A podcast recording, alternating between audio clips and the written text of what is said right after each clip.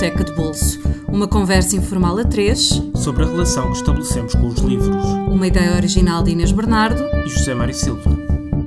Bem-vindos ao Biblioteca de Bolso, um podcast sobre a forma como nos aproximamos dos livros ou eles se aproximam de nós.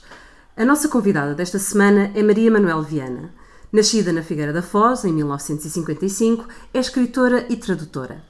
Licenciada em Filologia Românica, deu aulas no ensino secundário durante mais de 30 anos. Desde a sua estreia literária, em 2002, com o romance A Paixão de Ana B., publicou mais cinco livros de ficção, dois deles em parceria com Ana Benavente, no caso de Damas, Asas e Valetes, e com Patrícia Reis, no caso de Gramática do Medo, que acaba de ser lançado com a chancela de Dom Quixote. Olá, Maria Manuel, muito obrigada por teres aceitado o nosso convite. Olá, boa noite começámos a falar sobre livros, sobre este ser um podcast de livros que se aproximam de nós e vamos começar com um livro que te é fugidio, muito fugidio até, que é o Retrato de um Amigo Enquanto Falo, da Eduarda Dionísio. Conta-me porquê que este é um livro que te está sempre a fugir. Porque talvez seja uh, um livro tão importante que eu tento sempre que as pessoas de quem gosto o leiam. Portanto, suponho que eu ando a distribuir um pouco por todo o país, ou eventualmente mesmo pela Europa, esperando que alguém leia português, porque é a única explicação válida. Eu comprei-o quando ele saiu e tenho comprado sistematicamente todos os anos.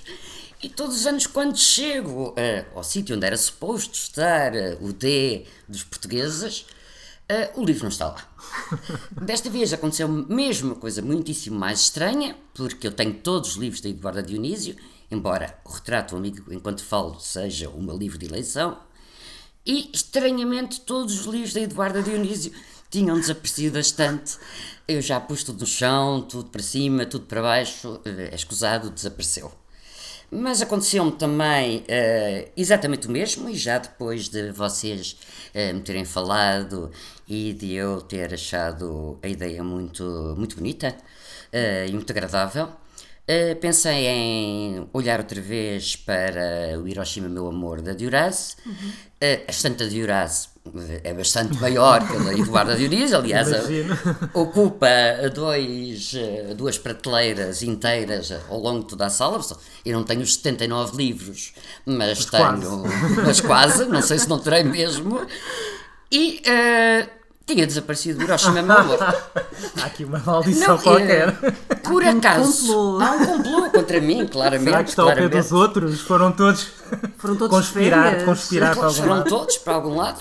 Salvou-me o facto de, como eu sou maníaca, não é? Uh, ter também a obra completa uh, que está a ser reeditada e, portanto, o Hiroshima vinha dentro dessa hora, obra completa. E eu pensei, bom, não está tudo perdido, porque eu não vou por a inventar frases ali.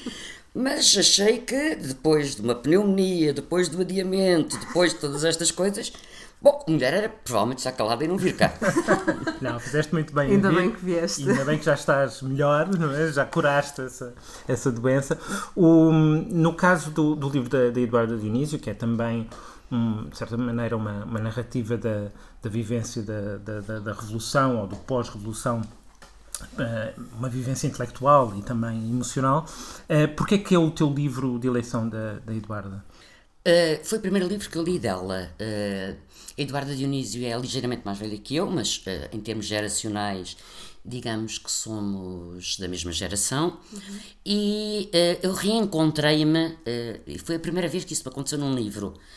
Encontrei-me inteira naquele livro havia uma determinada classe social, que era uma classe hum, burguesia, média burguesia intelectual, que eram os pais dela. À minha escala, eu, na Figueira, uh, também uh, fazia parte dessa mesma classe social. O meu pai era vice-consul de França e era, foi, foi o primeiro presidente da Câmara depois do 25 de Abril, era da oposição. Eu também fui da oposição antes do 25 de Abril, fui ao Congresso de Aveiro e, portanto, toda aquela, toda aquela vivência que ela conta antes do 25 de Abril, as famílias burguesas que iam para a praia, os primeiros heróis que nós, ainda adolescentes, descobríamos, que eram geralmente os líderes estudantis, que vinham da crise de 69, embora eu na crise de 69 fosse muito pequena, mas para mim eram os heróis. E reconheceste completamente. Reconheci-me completamente. Pronto.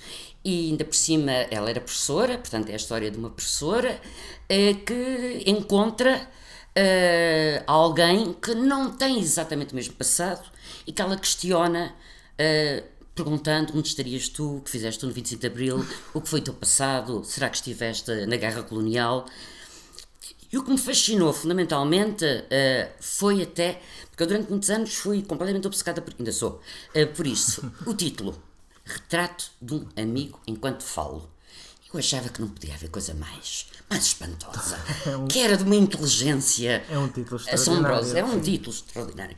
Porque tinha tudo. Porque eh, este título, portanto, o retrato, não é? E o retrato era, eh, era um eu enquanto falo, eu falo, eu que falava para um tu, sempre o destinatário, onde estiveste, eh, que é feito de ti, eh, o que é que tu queres dizer, tu és de um mundo diferente do meu, mas havia uma certa paixão, e essa paixão estava um bocadinho camuflada no amigo, mas era claramente um investimento emocional, nós percebíamos que era, era a duração, o enquanto, todo o tempo em que eh, ela fala com aquele tu, ao tempo a fluir, e ela vem desde eh, a adolescência, eh, das famílias na praia, das mães que conversam sobre os casamentos, sobre os enxovais, e que nós revirávamos todos os olhos, mas eh, eram as nossas mães, e pronto, e era assim, e eram Um os- certo Portugal também. de um é? certo Portugal, absolutamente representativo dos anos 60.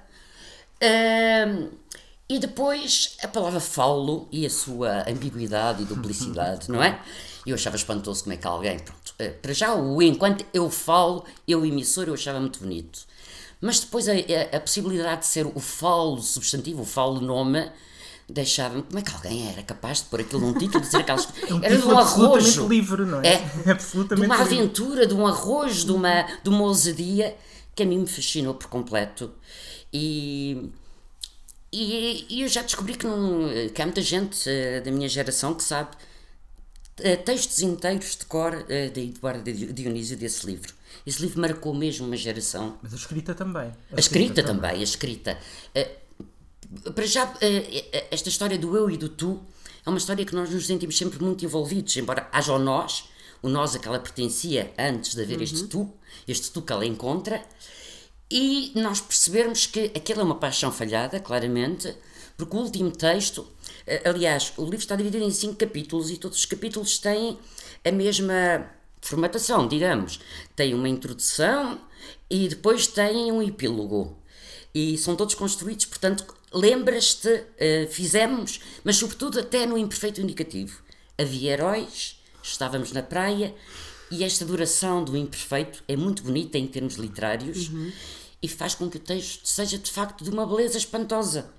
E isso fascinou-me imenso e é, é, é- fascinou-me tanto eh, durante algum tempo as pessoas eu nunca conhecia a Eduarda Dionísio nunca a vi, não sei quem é eh, não faço ideia não faço ideia, não conheço e, Podemos e- arranjar aqui um não, não, eu suponho não que queres é uma- essa- Não, suponho que não, suponho que não. Não conheço. E é tanto mais Essa estranho quanto os distância, três livros que nós vamos falar hoje, não é? Do Sempre e da Horácio, eu conheci ambos. E não conheço Era mais Eduardo improvável Muitíssimo esse mais. do que, do que a Eduarda Dionísio. Como é, como é que nunca nos cruzámos? Eh, Somos as duas professoras, somos da mesma área. Ela foi colega do Eduardo durante muito tempo, foi colega de curso, davam-se muito bem, ela vivia ao pé de mim e portanto, nunca nos encontramos. E Vivem na mesma cidade? vivemos na ainda? mesma cidade, frequentamos mais ou menos os mesmos meios de teatro, cinema, literários. Ah, ela foi casada com pessoas que eu conheço pessoalmente, mas nunca a vi e cresci sempre um bocado, não sei se isto é um mito, pronto. Cresci sempre um bocado num mito de que alguém alguma vez, a primeira vez que eu devo ter falado da Eduarda Dionísio, alguém que era muito mais velho, mas tinha sido professor com ela numa, numa escola, ou orientador de estágio, já não me lembro bem, me disse que éramos fisicamente muito parecidas. E eu fiquei sempre. Eh, eu durante muitos anos. Há qualquer coisa, sim. Pronto. E eu durante muitos anos achei que nós não devemos conhecer as pessoas que admiramos. Sim. E É um risco. É um É um risco, risco. não é? É, e é suponho verdade. que eu terei evitado de alguma maneira também os encontros enquanto. eh, com o Sempre Um e com a de Horácio, precipitei-me para os ver, porque aí era muito mais improvável Sim. termos uma conversa. Então eu vou aproveitar já para saltar para Sim. o segundo livro, que é A Segunda Morte eh, de Ramon Mercader, do, do Jorge Semprún. Um, começando se ca- se calhar por aí, como é que tu conheceste pessoalmente este homem, que é um homem com uma vida absolutamente incrível, alguém que aos 20 anos estava no campo de concentração de Buchenwald, que esteve, conheceu a Guerra Civil de Espanha, teve um percurso eh, extraordinário na, na sociedade espanhola e francesa. Como é que tu o conheceste? Conhecer é uma palavra um bocadinho Excessiva, excessiva.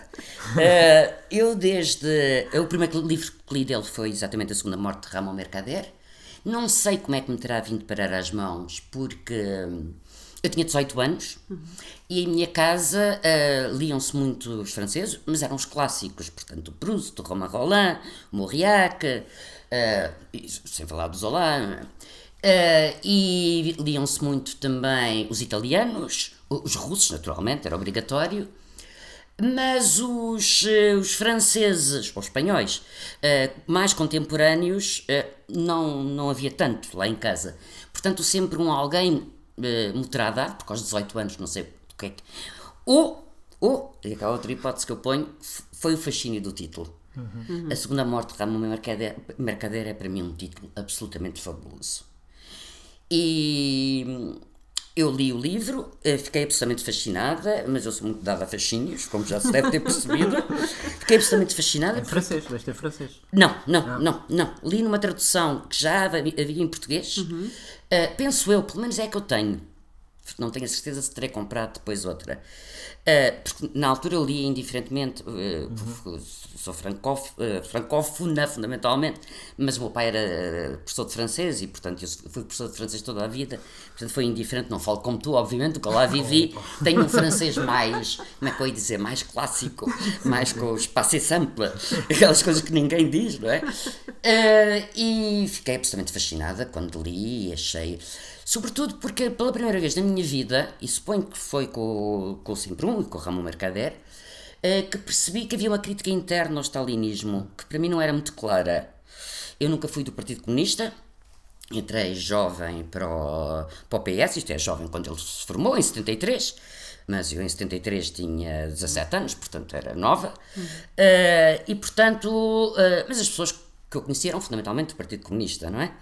Eh, os líderes estudantis, e eh, ao ler o, a Segunda Morte de Ramon Mercader, que aliás o primeiro, é o terceiro livro do Sempre Um, mas é o primeiro em que aparece uma crítica ao Stalin, eh, e há aquela personagem fabulosa, agora recuperada pelo Padura, do Ramon Mercader, que nos. O assassino do Trotsky. o assassino do Trotsky, mas que era uma história absolutamente fabulosa, a história do, do assassino do Trotsky, de um homem, no último exílio do Trotsky, em México, eh, um homem que se consegue infiltrar, um espião soviético, que se consegue infiltrar junto da família mais chegada, eh, fazendo-se passar por namorada da secretária do Trotsky, portanto, alguém a quem Trotsky, de quem Trotsky não tinha medo, e Em quem que, confiava. em quem confiava, que deixava entrar em casa, que era raríssimo, ninguém entrava.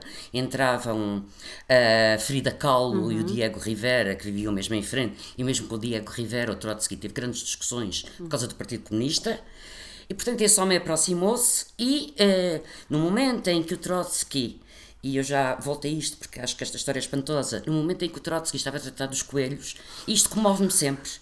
Um homem que teve, eh, que teve a União Soviética, que pensou, pensou um mundo novo, acabar a vida eh, a tratar de- dos coelhos. No momento em que ele estava a dar comida aos coelhos, ele, eh, o Ramon Mercader vai por trás e mata-o com um picador de gelo. O picador, não, picareta. picareta, De- sim. sim. Pronto, é o picador é a palavra que. E eu, numa das primeiras viagens que fiz, eh, só para. Já chego ao, ao conhecimento, que não foi conhecimento, com sempre um. Eh, as- quando comecei a viajar, quando tive dinheiro para começar a viajar, porque o meu marido na altura também era presidente de uma associação internacional e, portanto, viajávamos pelo mundo todo. Os dois primeiros sítios onde fui foi a Buchenwald, e foi eh, ao México. E no México, a primeira casa onde fui foi à casa do Trotsky. E fiquei absolutamente aterrorizada com a pobreza absoluta da casa.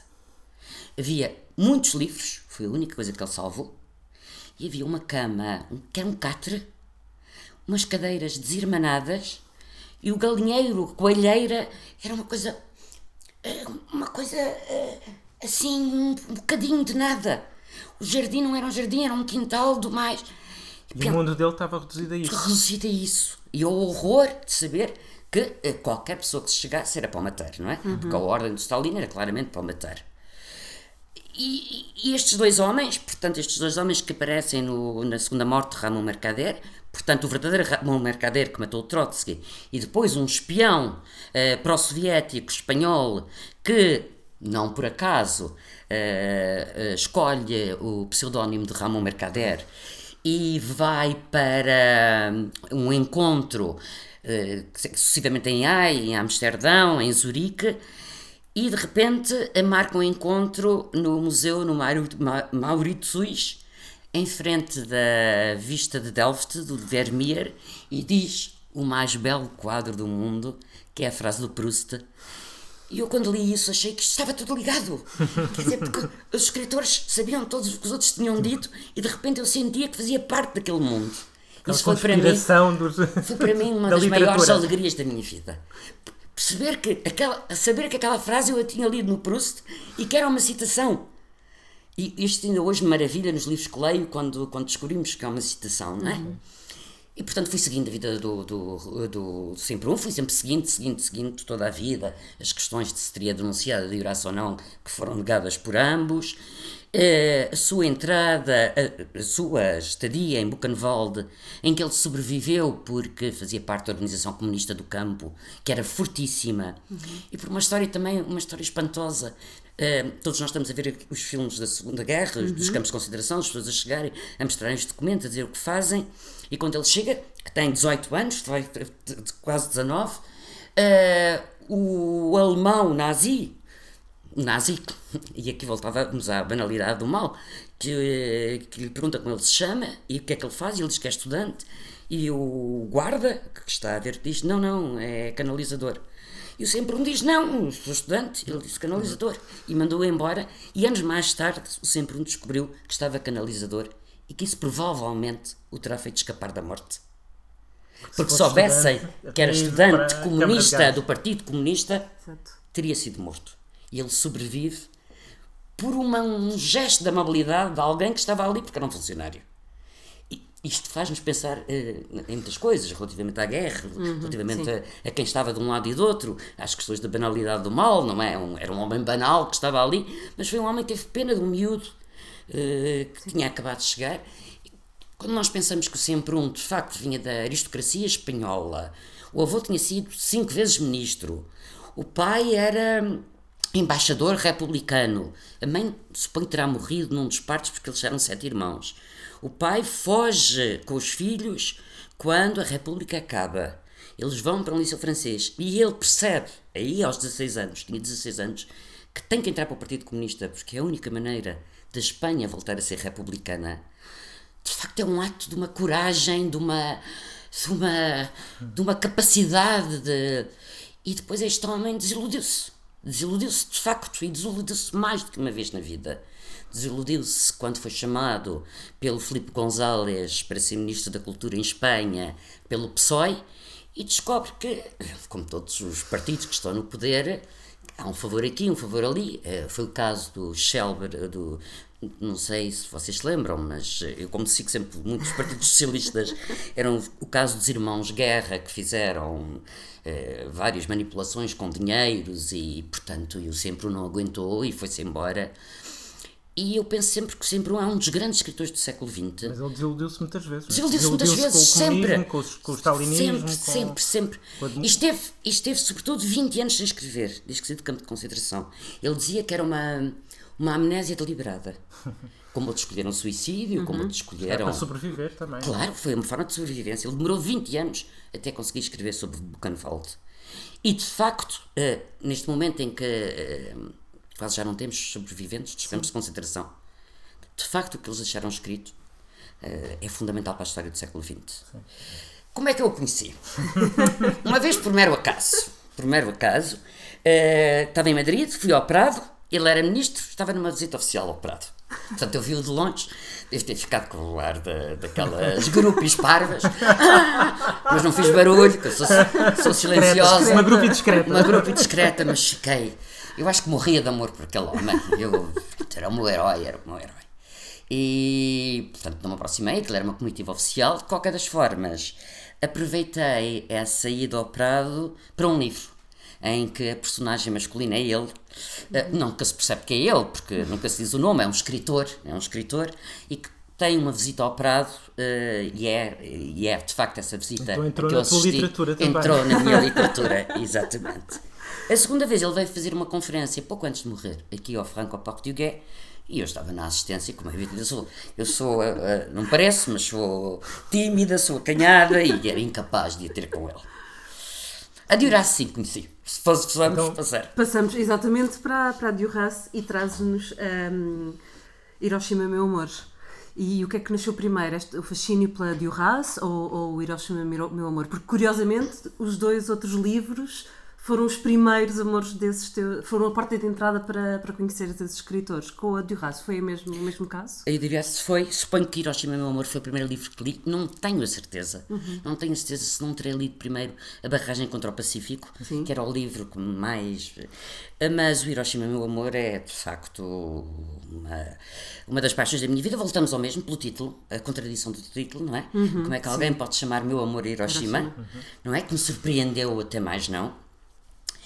E depois porque eh, era outra história. Eh, eu já disse há bocadinho, e espero não estar a repetir-me, que sou francófona e francófila e nasci numa casa em que a França era o país da, da liberdade, da liberdade, igualdade e fraternidade, obviamente, Da mas cultura também, também, é? da Da cultura, da cultura, obviamente.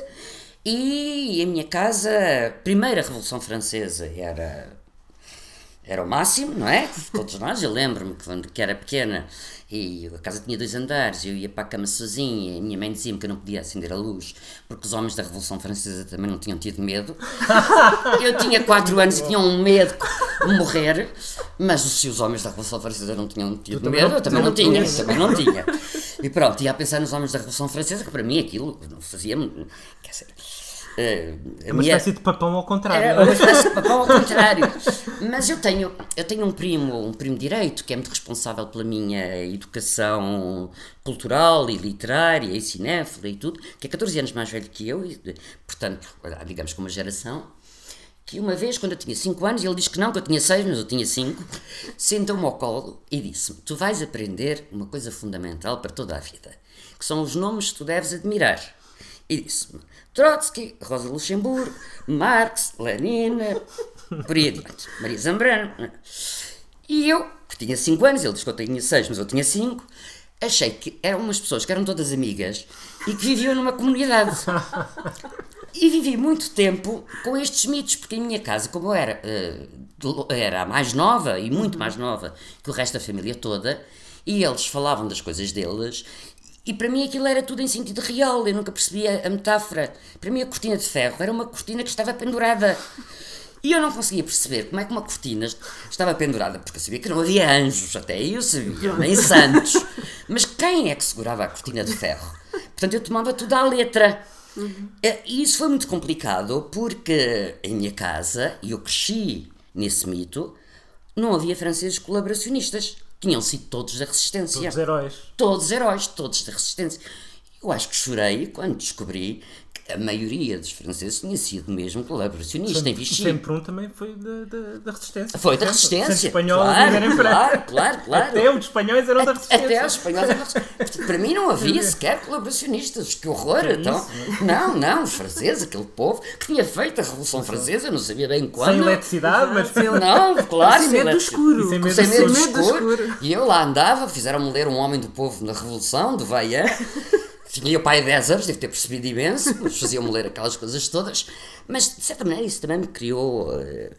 eh, pronto, este, esta paixão pela, pela literatura, que é uma paixão de mais de leitora. eh, E suponho que estes três livros, e já vou contar como é que conheci a Duras, estes três livros, eh, e não é por acaso que eu os escolhi para trazer aqui, porque não são os melhores livros que eu li na minha vida, obviamente. não era essa a ideia. Nem era essa a ideia, ainda bem, ainda bem, ainda bem. Acho que estes três livros que me convenceram, se é que eu alguma vez tinha tido ah, alguma dúvida, mas acho que nunca tinha tido, ah, que nunca escreveria. Porque o que eu tinha lido era tão bom e estava tão bem escrito, e era aquela história que eu queria contar, e se fosse eu a contá-la, contá-la ia muito pior. E portanto eh, não tinha qualquer veleidade, nunca me passou pela cabeça escrever, eu sou escritora, nem sequer tradutora, que é de longe hoje a, a atividade que eu mais gosto. A Diorace conhecia, e essa conhecia mesmo, num festival de cinema, de cinema da Figueira da Foz, onde toda a gente se encontrava uh, nos anos 70. Uhum. Portanto, conhecia em 72. Uh, eu já tinha lido muito da Diorace e foi uma coisa muito engraçada, essa história é engraçada, uh, porque havia um, um, um, restaurante pequenino em frente do casino onde passava a maioria dos filmes, que se chamava Caravela, que era um restaurante simpático e onde as pessoas iam muito nos intervalos de cinema comer alguma coisa. E portanto eu estava com a minha mãe, uh, porque começávamos a ver filmes às 9 da manhã e acabávamos às 4 da manhã, não é? Não se dormia, sempre a discutir os filmes e a ver. Uh, e ao, meu lado, na mesa, e era tão próximo como eu estou de vocês, portanto as mesas eram, porque aquilo era muito pequenino, senta-se a Diorace e Joana, Joana, Iana Andreia, que eu não conhecia na altura, nem sabia que havia um Iana Andreia. E eu fiquei, obviamente, gelado outra vez, não é que nem grupo, assim, nervadíssima, provavelmente a deixar cair os talheres todos, não sei o quê, e a minha mãe, estranhamente, é? voltou-se para a Dioraço com um ar absolutamente normal, como se fosse quando eu estava aterrorizada, e disse: Ma fille vous aime beaucoup. E as eu, mães, as mães são terríveis. E eu, e eu, e ela olhou para mim e disse: Ah, uh, avez-vous avez vu mes films? Eu nunca tinha visto nenhum filme da Dioraço. nem a Diorace era conhecida como realizadora Sim, na altura, não é? Exato. Pronto, isto, isto não é em 72, o festival começou em 72, mas isto é, já é anos 80. Sim. Eu disse, não, não, eh, então eh, tentei disfarçar, não é? Disse, li sobretudo os seus livros e não me calei durante duas horas, mas ela adorava, ela adorava ser reconhecida. Sim. Ela estava estupefacta, como numa cidade como a Figueira, toda a gente sabia quem era a Diorace, a ia cumprimentar, ia falar dos filmes dela e ela adorava isso. Claro que me contou a história da porteira portuguesa, inevitavelmente, não é? Pronto, eh, eu fingi que não ouvi porque. Exato. Eh, mas ela. E esse tempo de conhecimento com a Diorace, que não foi só esse almoço, porque ela esteve lá uma semana. Uhum. E uma semana, como nós sabemos, dos festivais literários ou dos Exato. festivais de cinema, estão muito juntas. Uhum. Portanto, todos os dias eu falava com ela e foi a maior assombração da minha vida aquela mulher pequenina, aquela mulher uh, absolutamente insignificante, que dava ordens àquele desgraçado de Ana Andréia. Andava atrás dela. Que andava atrás dela. E eu na altura acho que nem percebi muito bem a diferença de idades. nem, porque era imensa, mas nem percebi, só mais tarde ao ler uhum. o livro sobre o Ian André e o dele, o C'est uh, é que percebi uh, aquela mulher conseguia escrever as frases mais espantosas que eu tinha lido na minha vida. E o Hiroshima, meu amor, de que eu gosto eh, fundamentalmente das oito primeiras páginas, porque é exatamente outra história, quer dizer, é um bocado desfazer os mitos da infância, não é? Porque é a história de uma rapariguinha numa cidade, Nevers, que é uma cidade que depois ficará célebre por uh, o Bérégovois se ter uh, suicidado lá, uhum. nas margens do Nièvre, que é um, um, um rio muito citado no Hiroshima, meu amor. E é uma rapariguinha, filha de uma mãe judia, que portanto está afastada durante a ocupação francesa. É, e, nazi. Ocupação nazi? A, oh, desculpa, a ocupação nazi, obviamente.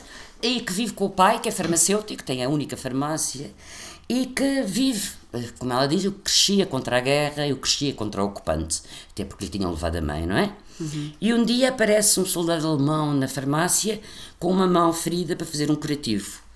E ela faz-lhe curativo sem nunca olhar, porque ele era o inimigo, não se podia olhar o inimigo. E ele voltou um dia, dois e três, e o pai interveio e disse que a mão estava curada. Ela aprendia a tocar piano e o pai pediu-lhe, o pai vivia muito triste, pediu-lhe para ela tocar um pouco à noite. E ela tocava e um dia olhou pela janela e viu uma sombra encostada ao, ao candeeiro e reconheceu o inimigo. E é sempre o inimigo. Uh, ela levava também eh, comida a umas crianças que estavam refugiadas, eh, que estavam escondidas em celeiros e medicamentos, ia de bicicleta pelas margens do Nievre e ele começa a segui-la, mas ela não fala porque ele é o inimigo. Eh, até o dia em que para e eh, fala. E a partir desse dia é a paixão absoluta. escondem-se, porque é uma paixão proibida, obviamente. O pai recebe uma carta anónima, ela nega. E no dia em que os alemães uh, vão retirar, porque os, as tropas americanas e os franceses chegaram, portanto é o dia da libertação, eles tinham combinado encontrar-se no caminhão que vai levar os soldados alemães embora, porque ela vai com ele para a Baviera.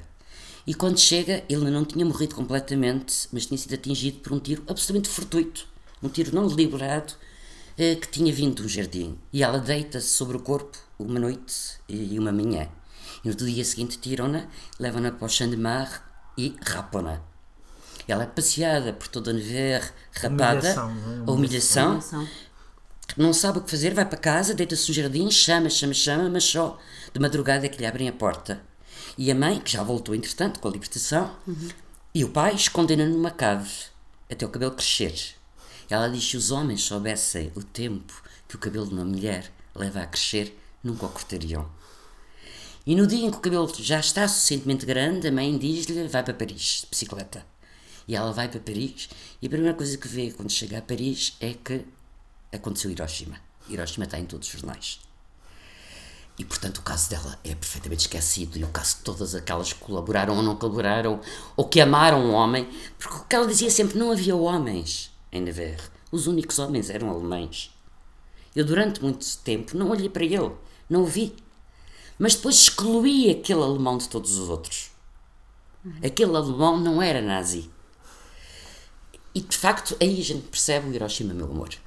Isso tudo em oito páginas. Oito páginas. páginas. Não, são as oito páginas mais assombrosas da literatura. Mas, sim, uma história absolutamente fabulosa. E, e, tu tens outra história ainda sobre o teu primeiro exemplar deste, deste livro que foi roubado foi roubado. Desapareceu misteriosamente. E não sei se foi roubado. Não na tua biblioteca. Não na minha biblioteca, mas eu tenho um azar. Sempre, sempre não, a fugir. Sempre. Aliás, eh, eh, eu, o retrato um amigo enquanto falo, comprei-o entretanto, aqui há dias. mais uma e vez. Há, mais, uma, uma vez. vez. Uma edição que já não é a mesma, já não é aquela tão bonita, azul, uhum. com a capa da Cristina Reis. Já não é, pronto. Mas enfim, é o que se tem. É o que se tem. Nada a ver por aí, muitos retratos.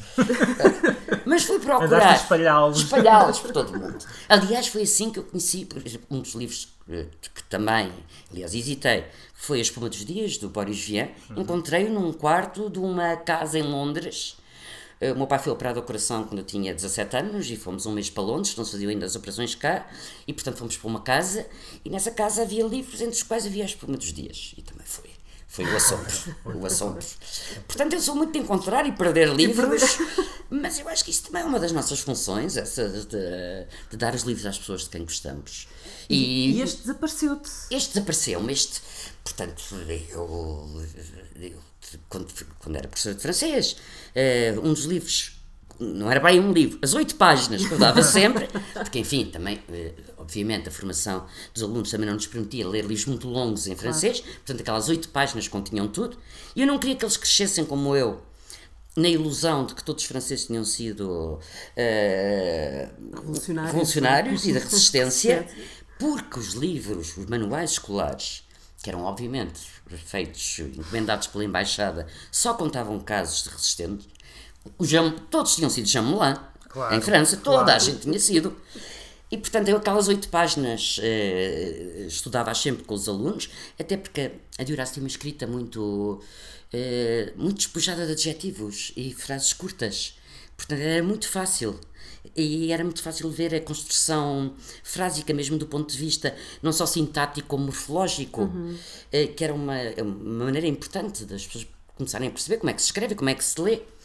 E, portanto, eu estava na sala, na, havia felizmente salas de fumo na altura, que foi uma das grandes perdas uh, da, deste politicamente correto que nos querem obrigar, e eu tinha posto o livro de ponto, as minhas coisas, o tabaco, uh, virei-me e quando voltei não estava lá o Hiroshima, meu amor. Eh, e eu fiquei desesperada, desesperada porque eh, ia dar-lhe na aula a seguir. Uhum. Uh, fiquei, procurei por todo lado, procurei no caixote de lixo. Pensei, alguém eu tiro para o caixote. Procurei por baixo. E depois tive uma das grandes alegrias da minha vida, que era chegar à aula e saber o livro. Uh, pronto, sabia, sabia as frases, pronto. E isso fez-me. Uh, isso pega com outra coisa importante de Buchenwald, onde eu voltei há um mês com o meu filho mais novo, que como eu é fascinado pelo Sembrun e pelos campos de concentração, vai a tudo, eh, tem corrido a Europa toda a ver uh, os memoriais. E em Buchenwald, uma das coisas que o Sembrun conta, que a mim me comove imensíssimo, como me comove o Fahrenheit 451, uhum. é que eles, eles os, os presos, uh, para passar o tempo, uh, decoravam livros e diziam-nos em voz alta, ou os, sei lá, o Lamartine, quem é que sabia Lamartine? E, e faziam no único sítio, no único sítio uh, em que havia algum calor, em que não se morria de frio, que eram as latrinas. E essa. Tornavam-se homens livres, não é? Exatamente. Do... Homens livres, exatamente. Do Bradbury. Exatamente. Diziam as poesias, diziam tu os também livros. és um bocadinho homem, li... homem mulher livre. Oito páginas. Dez, oito páginas, páginas. de Nós vamos continuar a ser homens livres e a encontrar-nos e a desencontrar-nos dos livros. Uh, não nos escutamos. Vamos recordar que o retrato de um amigo enquanto falo da Eduarda Dionísio está publicado pela editora Quimera e disponível por 8 euros. A Maria Manuel bem sabe do que eu falo, porque ainda há pouco o encomendou uma vez mais e se calhar vai voltar a encomendá-lo no futuro. A segunda morte de Ramon Mercader, neste momento, uh, só está disponível na versão original em francês, através da Amazon francesa, a partir dos 11 euros. Hiroshima Meu Amor, de Marguerite Duras, uh, tem uma edição única pela Quetzal, está infelizmente esgotada, mas podem encontrá-la na obra completa. Nós vamos por agora, voltamos para a semana com um novo convidado. Não se esqueçam que a Biblioteca de Bolso está disponível através do iTunes, do SoundCloud e por subscrição RSS. Aproveitem que os dias já estão mais longos para passar na nossa página de Facebook, em facebook.com.br Biblioteca de Bolso, onde gostamos sempre de receber mensagens. Maria Manuel, muito obrigada. Obrigadíssima eu, foi maravilhoso. Acho que nunca falei tanto tempo seguido na minha vida. foi um prazer para nós ouvir. E muito obrigada, até para a semana. Até para a semana.